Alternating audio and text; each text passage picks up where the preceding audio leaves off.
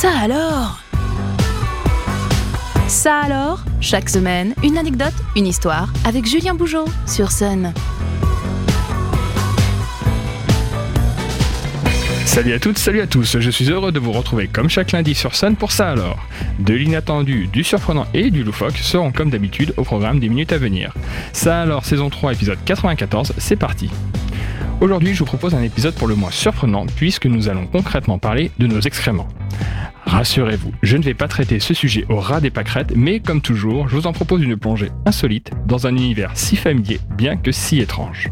Magie de la radio oblige, cette chronique vous est assurée 100% sans odeur, et ça, ça tombe bien. On commence notre exploration du côté de Nantes, où l'Institut de recherche Biofortis mène actuellement une recherche de volontaires pour faire don de leur sel pour une étude qui doit durer 6 semaines.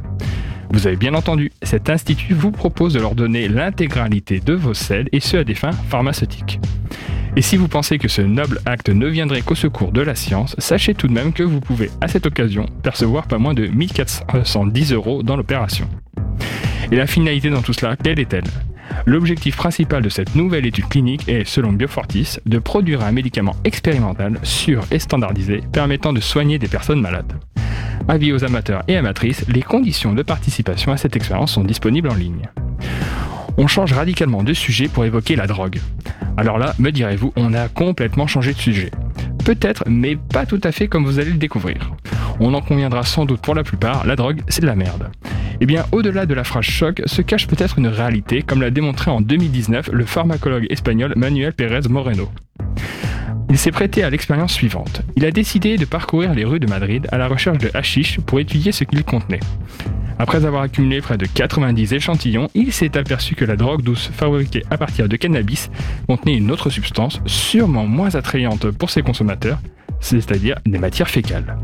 Cette découverte pour le moins ragoûtante est liée à la présence d'une bactérie que l'on retrouve dans les intestins et notamment dans les selles de mammifères. Immédiatement, une nouvelle question vient à l'esprit. Mais d'où viennent ces matières fécales? Selon lui, cela proviendrait du mode d'acheminement des barrettes de hashish. Bien souvent, celles-ci sont réparties dans du film plastique, puis ingurgitées par des mules qui les avalent pour les transporter sans être repérées. Une fois arrivés à destination, ils prennent des laxatifs et ainsi vous comprenez le pourquoi du comment. Alors maintenant, quand on vous dit que la drogue c'est de la merde, vous êtes d'accord sans doute.